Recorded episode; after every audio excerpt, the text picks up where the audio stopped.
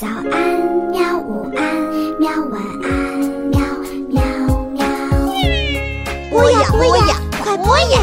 嘿咻，嘿咻。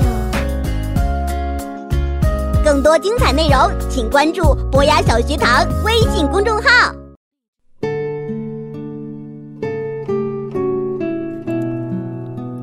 最后一片叶子，作者欧·亨利，发博努瓦会，林良译写，读小库出品。美国纽约市华盛顿广场的西边，有一片住宅区，叫做格林威治村。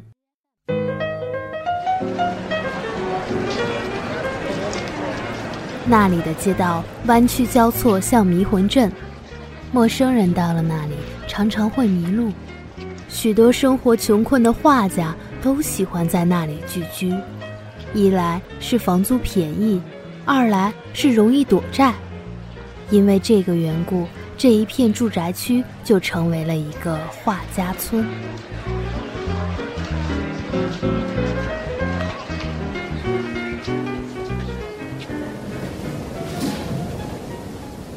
有一年冬天，画家村突然闹起了流行性肺炎。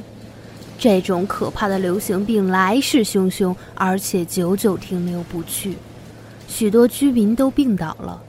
体弱的人熬不过去，一个接一个的送了命。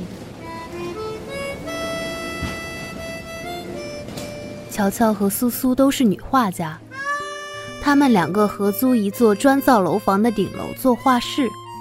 乔乔体质很弱，偏偏也染上了肺炎，躺在床上奄奄一息。苏苏尽心照料，一刻也不敢离开乔乔的身边，害怕肺炎会夺走乔乔的生命。有一天，医生悄悄对苏苏说：“你的同伴病情险恶，恐怕会熬不过去。”能不能过关，现在就全靠他自己了。如果他能够坚强，相信自己不会死，还想好好活下去，那么也许会出现奇迹。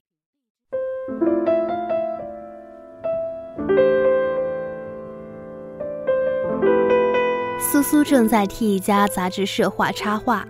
因为乔乔需要有人照顾，所以他就把话剧搬到乔乔床边，在那里感化插画。苏苏的插画里还需要画一个矿工，他已经想好了，这个矿工可以找住在楼下的老画家当模特儿。老画家的名字叫伯半，长了一脸神气的胡子。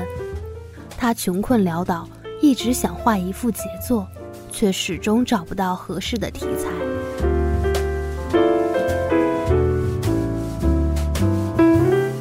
躺在床上的乔乔身子已经很虚弱，他眼睛睁得大大的，望着窗外邻家砖墙上的一棵老树，有气无力的念着：“十二，十一，十九。”过了一会儿，又说。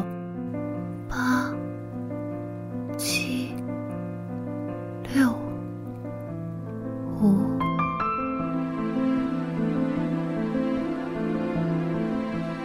苏苏问他这是怎么回事，他说：“树上的叶子快掉光了，现在只剩五片。我活得很累了，最后一片叶子掉落以后，我也要走了。”苏苏说：“不要胡思乱想，你一定会好起来的。叶子是叶子，你是你，快闭上眼睛休息休息。等我把插画赶完，拿了稿费，多给你买几只鸡补补身子。”乔乔确实也累了，就闭上眼睛，昏昏沉沉的睡了过去。苏苏走到窗边。看那树上的叶子，果然只剩下五片，在冷风中抖抖嗦嗦的，眼看就要随风飘去。